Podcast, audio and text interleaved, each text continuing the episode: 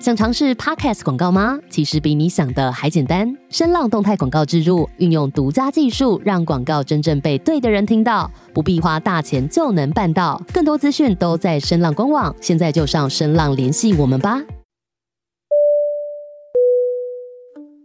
各位旅客，你好，这是来自滴滴的广播。走出去的世界，目前天气良好，充满机会与希望，一起准备随时降落。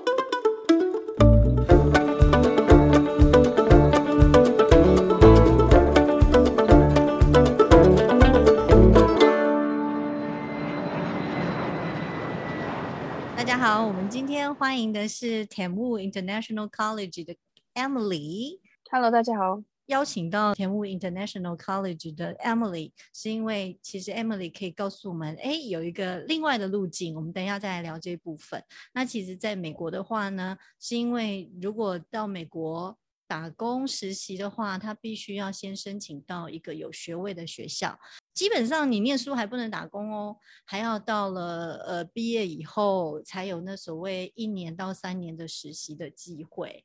那所以我想，对于呃有一些同学他不想拿学位，或者是他想要赶快的进入职场去体验国外职场那种经验的人的话。其实我觉得 Emily 这个路径可以提供大家一些方法。哦，对，它是比较特别。对，所以我今天就希望 Emily 来来跟我们聊聊。呃，你们学校 Temu International College 它都呃写的是 Work and Study，所以这应该是呃就是去工作而且学习，还是去学习的工作？哦，其实它的概念是说，就是你你的这个课程呢会变成是有实习的部分。所以学生来念的时候，他就变成在在上课期间是可以兼职打工，那后面呢会有一段时间是需要去实习的，也就是他课程里面就有要求你必须要进去职场。所以呃，为什么会直接放在首页，然后还写 work and study，是因为我们会让学生体验到加拿大的职场跟校园生活，然后再加上在加拿大的生活这样。所以其实还这近年来很多台湾学生会选择这个路径去体验。哦，国外的生活是怎么样？国外的工作环境是怎么样？所以这对于学生来说就是一个，呃，怎么讲？假设我没有拿学位，那我的目的就是要去实习，或者是赚一点呃薪水，或者是呃学一个新的技能，都是一个可以开始的机会嘛？都是一个选项。对，就像如果我本来是学一个好了，比方说我外文系，英文可能还可以，可是我突然想要这种比较城市设计啊，或者是设计 UI UX 这样，其实你们好像也有这样的课程，对不对？对对对，我们科目还蛮多。那我是觉得，呃，会选择这样的课程的人，主要大概有几种，一种就是他真的很想要有。在国外生活的经验，可他时间可能不见得能够很长。他现在没有要移民的计划，但他他真的很想要去看一看，之后再考虑要不要呃深深造，要不要移民。这样子的人很容易会选择这样的课程，因为我们这个课程大概就是一年多一点点，所以它不是很长的课，大概一年左右。OK，对，一年左右就可以。对对对，那另外就是转职的人。也就是他是上班族，但他已经上了一阵子的工作，那觉得说，哎，我是不是该转职呢？或者是他想要喘口气，这样子的学生也非常的多。那我们虽然称为学生，但其实通常，呃，平均年龄这个课程的平均年龄大概在二十，最多最多应该是二十六到三十之间的人群是最多的。这样有有有年龄限制吗？像我自己呀、啊，有时自己都有时候都很想去一下。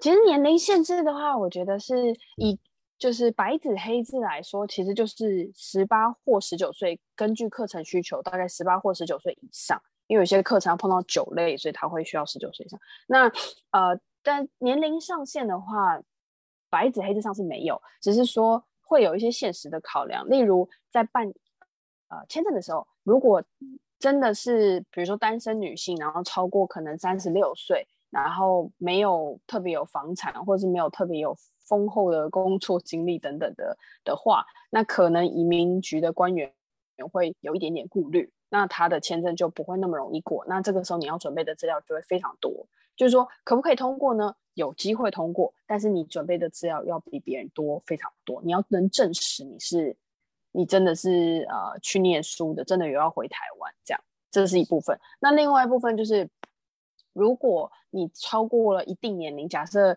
呃真的超过四五十岁，那你必须要证实说为什么你会突然想要来一年，然后甚至啊，如果你是念 hospitality 的话，你的实习可能是在餐厅，可能是在咖啡厅，那你为什么会想要在这个年纪的时候，呃，在餐饮业短暂的工作？你要讲的非常非常明确，都还是有听到有的时候会有人通过，可是啊，这样的群众比较少，所以你要有办法让说服移民局官员，为什么你在这个时间点？这个年龄段想要做这件事情，这样子哦。那所以这办的是学生签证，他需要学生签加工作签，他前半段需要学生签，但这个学生签比较不一样，它不是语言课程的学生签，所以他办下来的时候，这个学生签是会赋予你打工的权利，所以变成你其实在这个课程第一天开始就是有工作的权利的，所以才能兼职打工这样。会不会有人自己就是他办了这个签证，他就去了，他也不上课，就就就想说他就去打工这样子。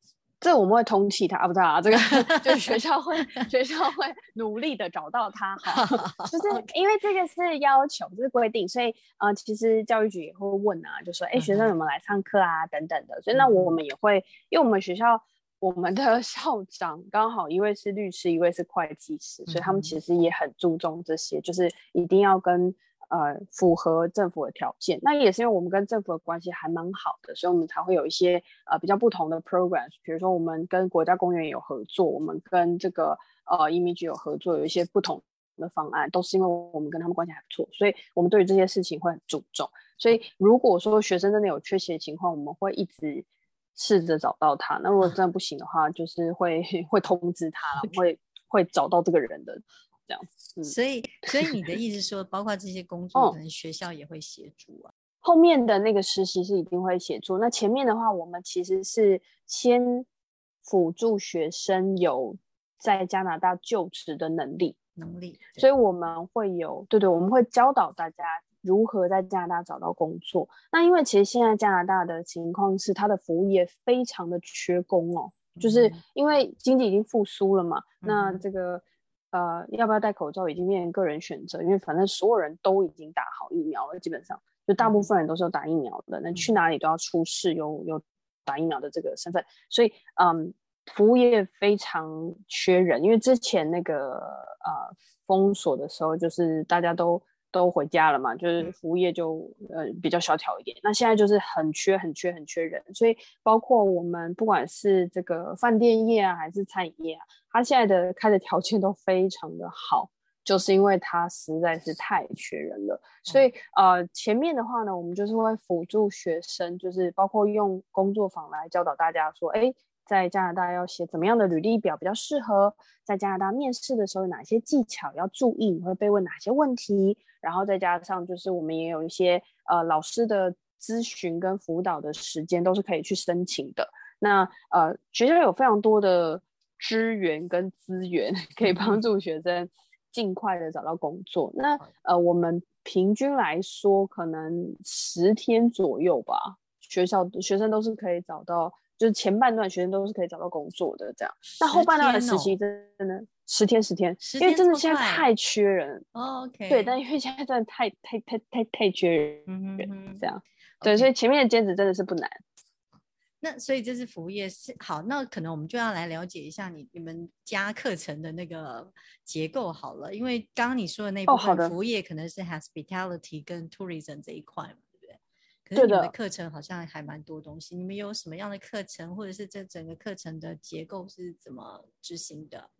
可以告诉我。哦，好的，嗯，其实我刚刚提到 hospitality，主要是因为通常前面的兼职，大家都会想说，我还在念书，我还在上课，所以我先加减做一下，有有机会就去打工。那如果嗯觉得我想要好好学习，比如说他是转职的人。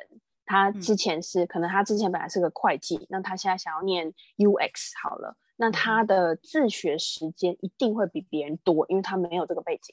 对，那所以他可能就不会太常去打工，他可能就会把前面上课的时间好好拿来上课。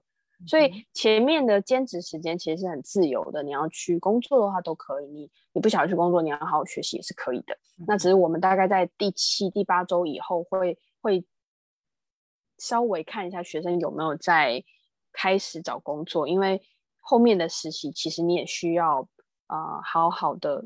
认真的去找，才可以找到一个比较适合自己。那每一个工作都不一样，要找到适合自己的也需要花时间，所以我们会希望学生早一点开始尝试。那要不要马上开始投入工作，是学生自己的选择。前半段啊，那呃，为什么一直讲前后半段？是因为刚刚第一有提到结构嘛？就是前后半段是怎么样的，什么样的概念？这样子。其实我们的前半段就是在通常前面会是二十四周的课程。那这个二十四周的课程呢，你每一个礼拜会有二十小时的时间上课学习这一个科目。那我们总共有七个科科目，包括旅游观光、餐饮食物、国际商务、数位行销、UI、UX 跟 Web Developer。UI 跟 UX 我们是分开不同的科目，所以这样数下来有七个科目。那这七个科目呢，你选择了之后，你在前半段二十四周。每一个礼拜就会有二十小时的时间上这个课程，这样子就是七选一，对不对？没错，是七选一。那呃，这个前半段这个二十小时的课程，每个礼拜在这个期间呢，你是有权利每个礼拜二十小时去兼职打工的。对，这个是你的权利，也就是要去或不要去，都在你的选择，都你的选择。那后面这个结构在后面就会产生变化，后面的结构讲的是。啊，你的这个权利，二十小时的兼职打工还是存在，可是原本二十小时的上课时间呢，它就会变成实习的时间。这里的实习跟台湾概念的实习不太一样。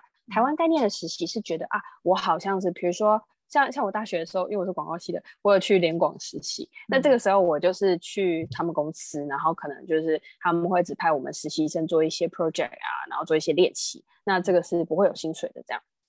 可是加拿大这个 co-op program，它的实习指的是说你在啊，你去找一份工作，然后你也是就正常的上下班，只是他你告诉这个老板说，我是一个 co-op 的学生，所以我可能一个礼拜在你这边工作的可能是二二十小时左右，因为呃政府的要求就是说你要完成一个礼拜二十小时，总共二十四周，也就是呃四百八十小时的实习这样。嗯，那你这个四百八十小时的实习。实习的内容、工作的情况必须要回报给学校，学校会回报给政府，所以这个实习的时间是需要你跟你跟老板都会有一些 paper 要填，就说哦，我有没有去上班呢？然后我这个礼拜工作做了什么呢？然后老板就写说哦，Emily 有没有迟到早退啊？有没有好好认真上班啊？这些就对了，嗯，会有一些考核，那这些 paper 就要交给学校，学校就交给政府。啊，所以这实习这一块二十小时是需要考核。那如果假设我想要超过呢，可以吗？呃，实习的时间不能超过，所以超过，嗯，对。但是这个时候你每一个礼拜有兼职的自由嘛？你这个一个礼拜还是有二十小时的兼职打工的时间，所以其实他还是会呃有多一点时间可以去做打工的选择。这样变成说后半段实习有一个特色，就是说听起来好像。你就只能在这个老板这边一个礼拜二十小时，因为我刚刚这样讲嘛。对。但是呢，其实你是可以把兼职的时间算进去的，所以你可以跟老板说：“那我现在每一个礼拜二十小时的兼职跟二十小时的实习，我都想在你这里工作，变成我一个礼拜在你这边四十小时，这是可以的。这样，所以或者呢？你也可以，嗯，实习的工作占一部分，然后兼职打工的工作拆成两个或甚至三个工是可以的。所以也是有人，他就是在后半段的时候可能会有两三份工作，然后他总总之就是，呃，二十四周下来，他会有四百八十的实习时间报给我们，就报告给我们。那其他时间他就拿来去别的地方打工，这样子。所以实习的话，一定要跟我本来学的那个本科目有相关，对吗？是的，是的。但兼职就不用。比方说你学的是 UI UX 的话，那你势必要你的工作大概就很长时间会在电脑上，因为你可能做的是调查，你可能做的是呃分析数据、收集资料，还有这个 UI 要 UX 的话，会需要我刚刚说的那些事情。那如果 UI 的话，你可能还要负责帮忙做，比如说可能会做一些小编啊，或者是呃设计助理啊等等，这些都有可能会是你要做的事情，或者是你要当那个测试员啊。如果是你 Web Developer 的话，你要帮忙测说，哎，这个网站哪里有 bug 啊等等的，这些都是有可能做的事情。但是它不见得会是你占有你所有就是全职工作部分，它可能是只有一部分。那如果说，哎，你的实习，假设你之前完全没有背景，所以你学完了 UI UX 之后，你目前呃能够拿到的会是假设是比较基础的工作，然后你觉得哎薪水好像还好，假设十八块十九块，然后你想要多赚几份工作，所以你的自由的兼职时间呢，你去了。餐厅或者是比如说高级餐厅，然后那个小费给很多，或者你去赌场工作，那你的薪水加起来就会很可观，因为等于你有三份 薪水。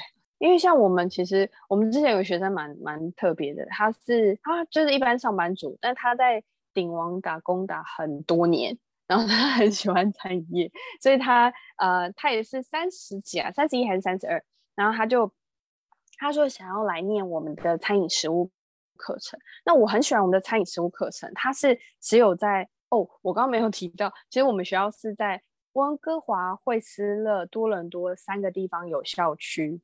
那惠斯勒它其实是在温哥华北边的一个算是城镇这样子，就是不是很大的都市。那它的特色就是它是非常有名的滑雪圣地，它是。它在疫情之前，它一年的观光人次可以达到两百万人，可是它当地的居民只有一万，意思就是它超级缺人，无敌缺人。哦，我去过啊，一来漂亮，嗯，哦，超级美的。一来就是它缺人，二来就是因为它是一个观光胜地，所以它的小费非常的高。这样，当然因为它是观光胜地，所以它生活费也稍微高一点啦，这个难免。对的，那只是说在。我们在惠斯这个地方有特别开设餐饮食物课程，那一方面是因为它这边有一百多间的餐厅，然后有非常多间的大饭店，所以在呃，如以餐饮观光业来说，它非常的发达。那我们在这里开的课程呢，并不是教大家烹饪，而是教大家餐饮业的大小事，从前台后台怎么经营一间餐厅，比如说食物安全、环境安全，还有呃，学生会有。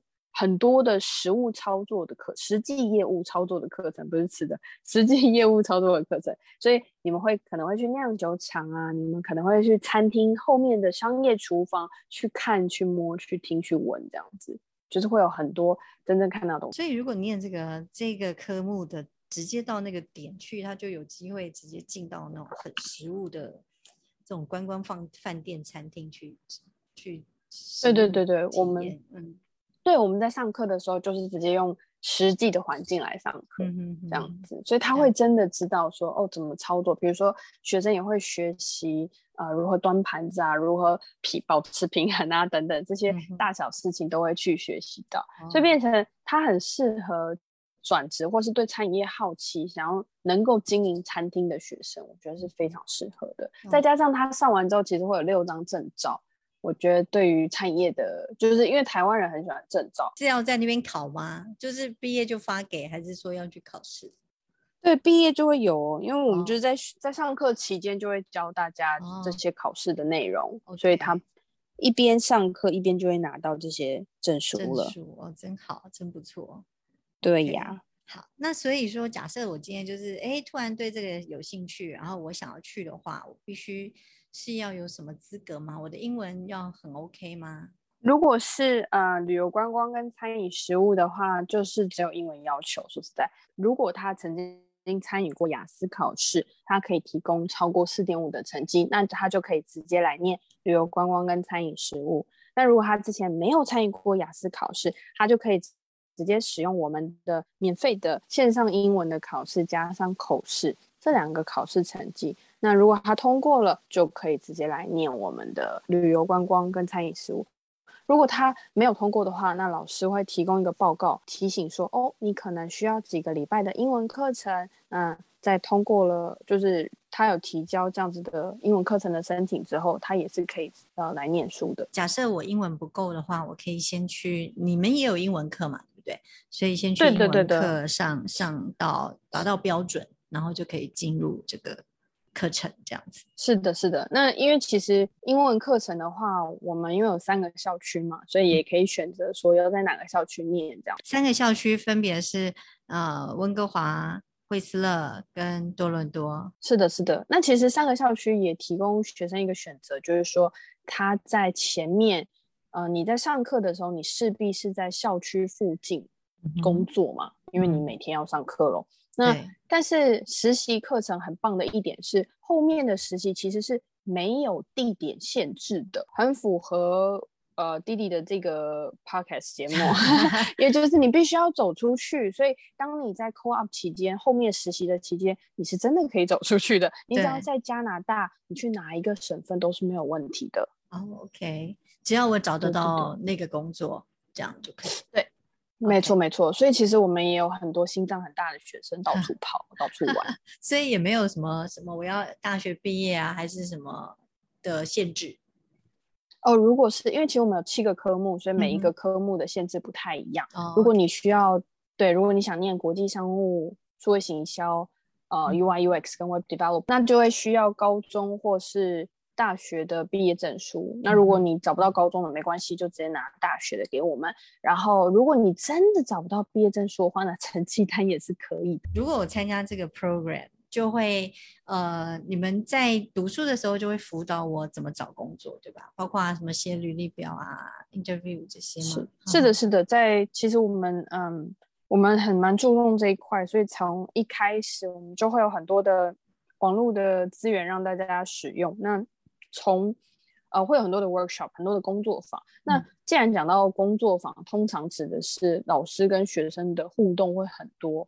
会有很多的练习，或者是一起执行一些事情，或者是老师教导你，就是啊，诶，哪一些部分是要点要注意的这样。那我们会有包括呃面试的工作坊，还有就是履历表的工作坊，以及这个加拿大文化的一些小提点吗？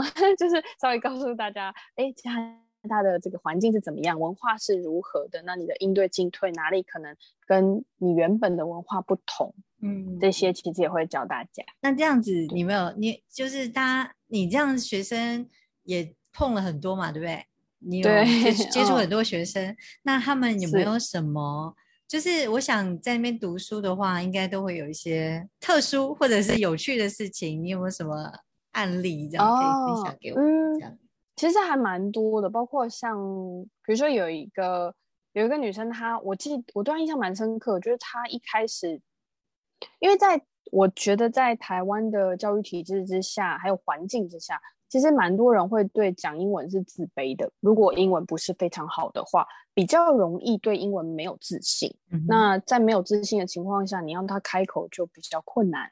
那这个时候，当然你可以在台湾学英文也是很方便的。但是如果你的环境是需要逼你讲英文的，你人就在加拿大，你就是必须讲英文的时候，不得不对，不得不。那呃，我就遇到一个学生，他一开始讲英文是非常没自信的，所以他看到我是，他知道我是台湾的窗口之后，窗台湾的学校代表之后，他就一直要跟我讲中文。那我就我就提醒他说你。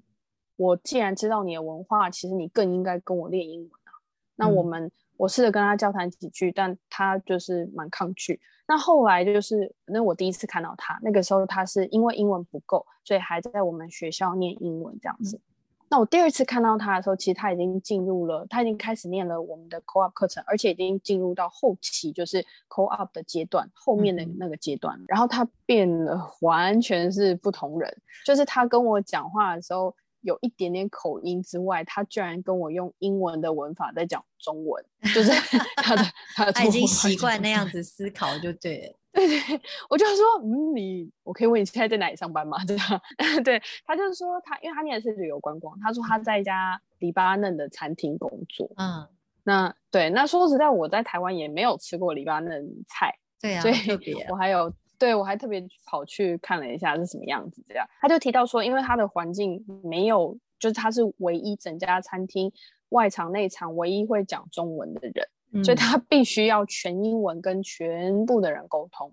嗯，每一天每一天都是这样，所以他就变得讲英文非常有自信，然后整个人的气场其实不一样，因为他已经，当你呃，我觉得很棒的是说，当你在这个环境，你已经熟悉这个语言，你不太，你已经跳脱英文是个科目，你认为英文只是一个工具，是个语言，是拿来沟通用的，在这个时候。你就会很自信的去讲它了，因为你知道，其实就算我是外国人，就算我有口音，就算我用的不是最潮流的字、最新出来的字，我可能不会用英文讲。你当我塑胶啊？我可能不会。可是如果我可以用英文讲一般的日常的对话，你知道你是有这个能力去跟所有这边的人沟通的，不管他长什么样，不管他肤色是什么样，这时候你气场会出来，自信会出来，你整个人就会不一样。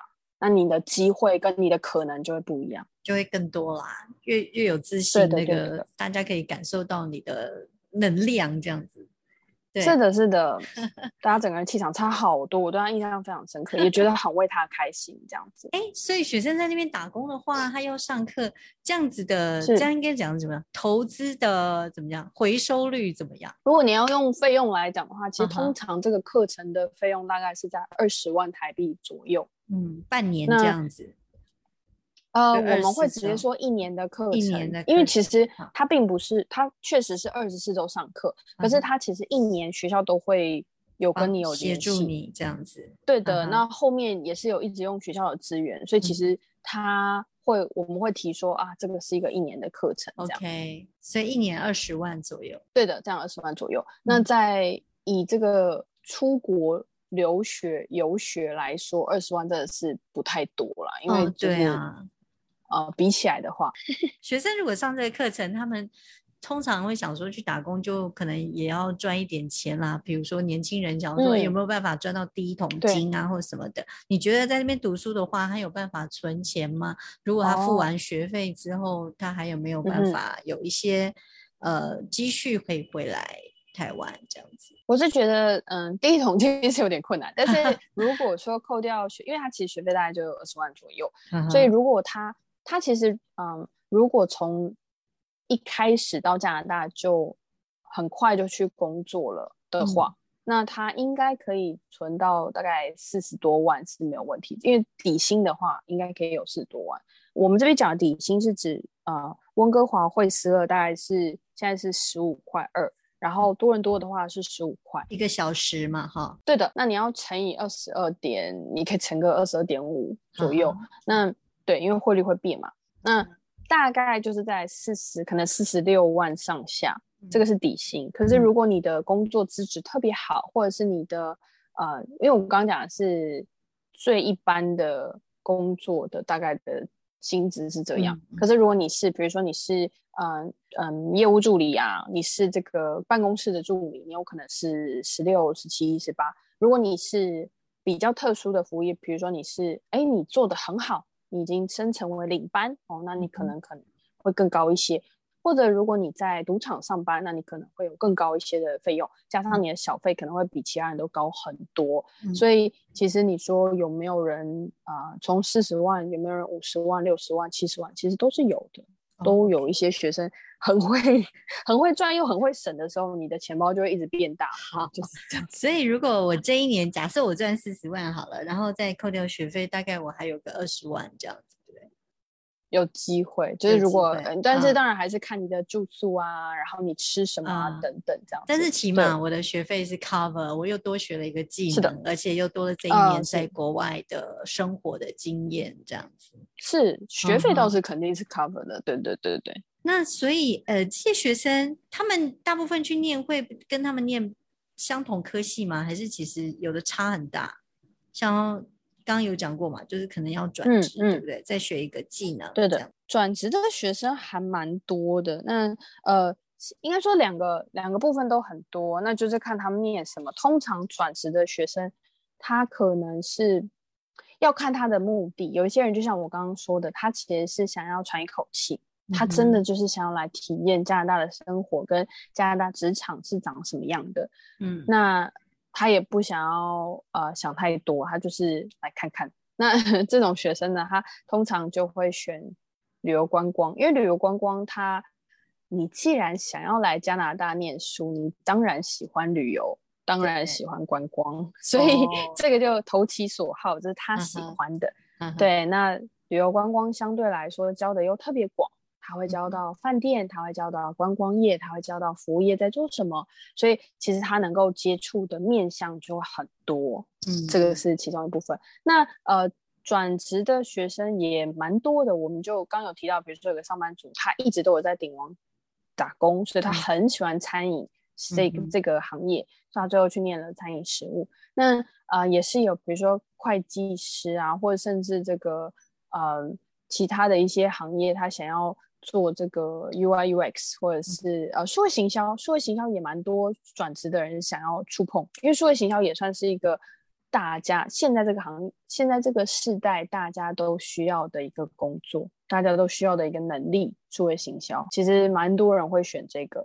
那最近的话，UI UX 跟 Web Developer 的学生变得比较多，嗯，因为呃这个行业比较新嘛，就觉得哇好像很厉害耶。那呃相较之下比较少听到。当然你其实去去这个网络上搜寻一下，会发现哎很多很多人在讨论，但是。还是有很多人可能不太清楚，不知道 UI UX 是什么，所以呃，能够知道并且掌握这个技能的人，当然就会有更多的现在的机会这样子。那这样子，他们找的工作就是会跟他们念的这个有相关嘛？对不对？后面那一段就是 Co-op 那段，他要工作的内容就必须要跟他念的有相关。那也是因为这样，所以其实你有的时候会需要比较长一点的时间去找，因为就像。就像在台湾好了，如果你想要工作的是呃比较简单的，也许是呃餐饮业的工作啊，或者是这个服务业服务性质的工作，那你所需要的呃求职的时间就会比较短一些。可是如果你是举凡要去大公司工作或者是高科技公司工作，那你需要的求职时间肯定是会比较长的。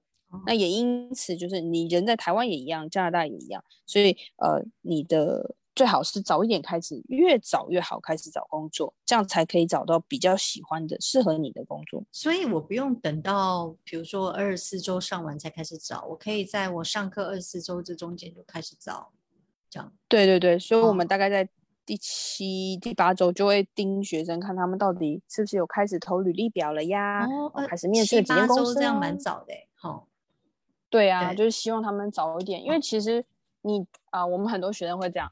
他会先跟，呃，他会先跟老板问说，那我可不可以先在你这边实习几个礼拜，然后后面就在你这边全职工作啊？会有一些学生这样子跟老板谈，那有的时候老板就会觉得，哦，那我你你是值得栽培的，因为你 你愿意花时间在我这，那有可能你的录取率也会变高，这样。那这样等于就是像一个全职的工作者了。朝朝九晚五这样给，呃，就看他的工，呃，像我们的旅游观光跟餐饮食物都是早上上课，可是如果是，可如果是 UI UX 跟 Web Developer，数位行销跟国际商务都是下午的四点开始上课，上到九点。这些学生有没有这样子做一做以后，老板也很喜欢啊，然后，呃，也很希望他就。这一年结束之后，就是这半年的实习结束以后再留下来的，可以吗？有，真的有一些学生有留下来。其实，我老板提出邀请说你要不要留下来，的学生还蛮多的。只是真的留下来的学生没有那么多，因为很多人都有家庭的顾虑，或者是家人会担心，或者是他不放心家人。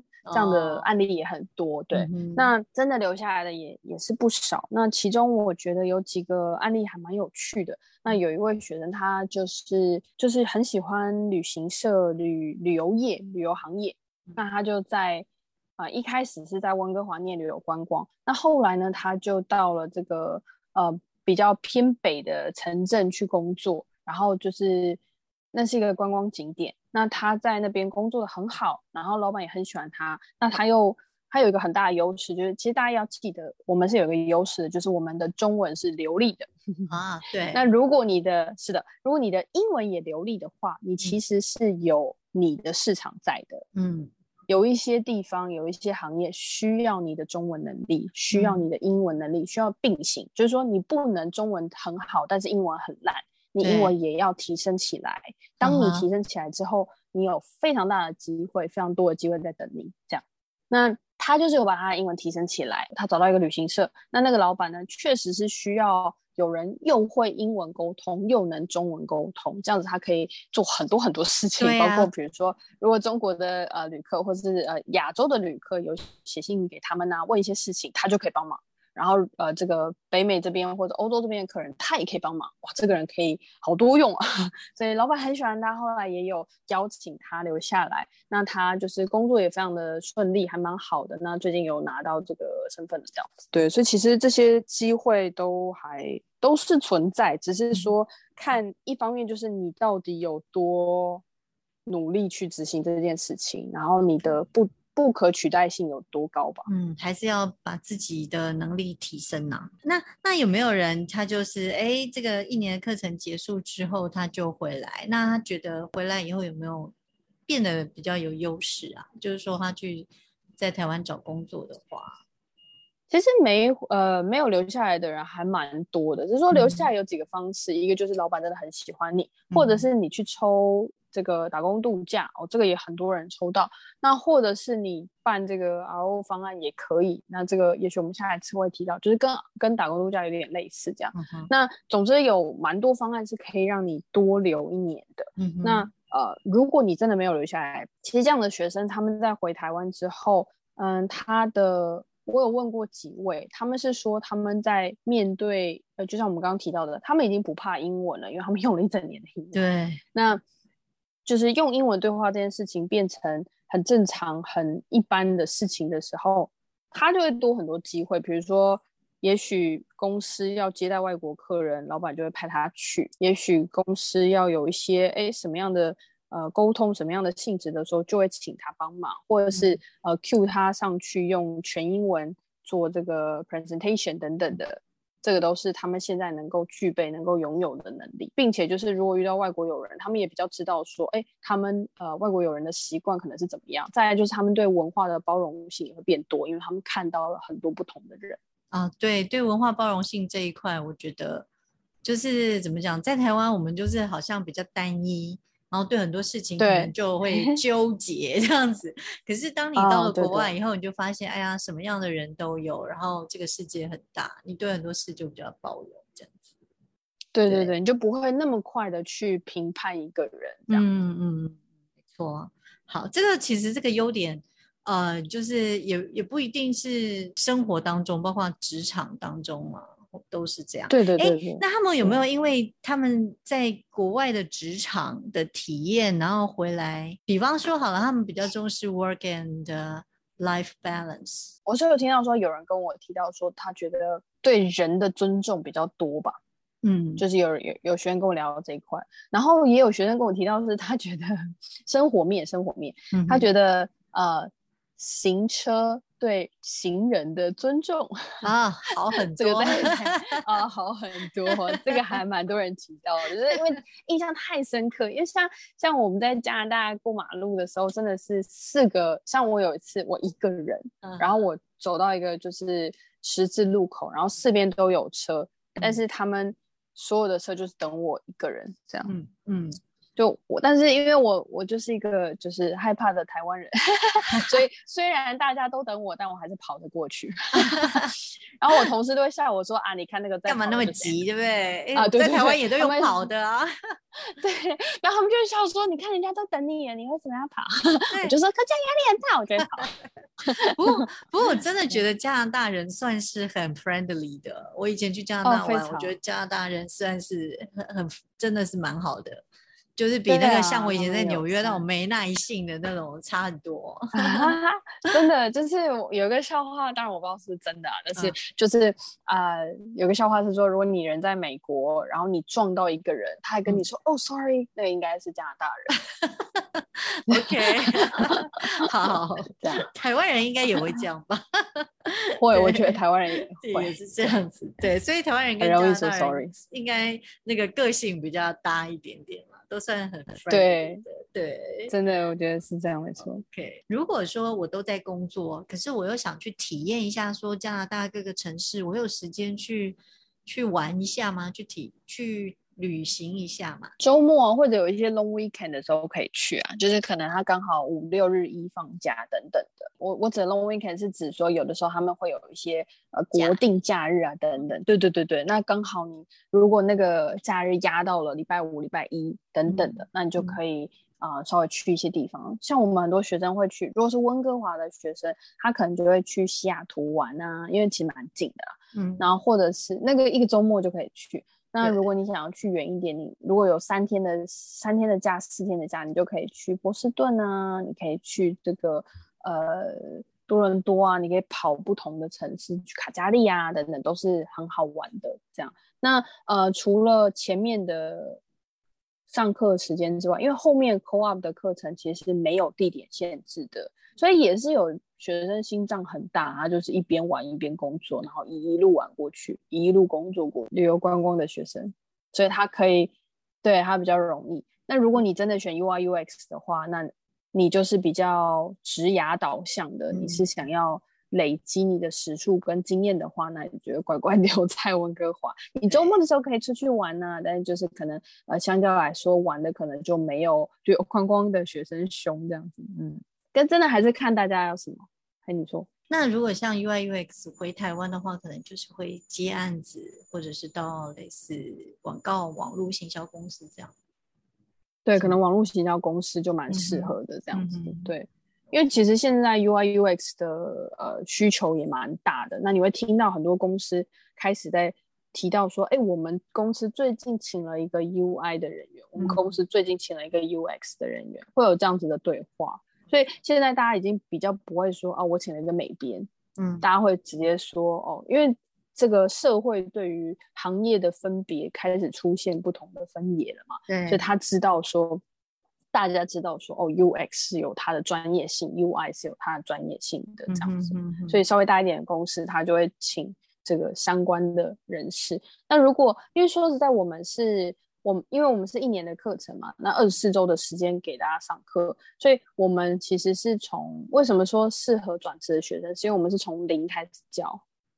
那我们从零开始教，变成说我们二十四周的时间要教很多的东西，像 UI UX 这样就会有作品，会会有。那 UI 的话，因为我们会从 Photoshop 怎么使用开始教，然后伊拉怎么使用开始教，其实这都会讲。所以呃，很多人很多学生会担心说，哎，我没有基础，哎，我可以我可以学吗？那我答案是可以，因为我们确实是从零开始教，那只是说。你的自学时间刚好提到，自学时间就会比其他人要长，因为你以前没学过。那如果你本来是一个平面设计的学生，你本来是一个平面设计的设计师哦，那你已经会了部分 UI 需要的能力，可是你可能 UI 因为很大的能力是要整合浏览器，或者是它要结合呃城市去做一些事情。那你要学的就是着重在这一块。那我们在学 Photoshop 的时候，你可能就是可以听到加拿大的老师有哪一些东西，也许你之前没有听过，或者是你的呃排版的思路跟他不一样等等这样子。但是那个东西你已经会了，所以你上手会很快。那其他时数你就会可以专心的去学。那如果是转职的学生，就是变成你的周末可能要，你可能要有有几个周末要乖乖在家多念书，就是这样子。前面啦。对啊，后面还是可以去工作。对啊，对对对，因为毕竟也学过。对，就我们我们学校比较特别的是，其实我们是英语课程、Co-op 课程，还有夏令营的课程。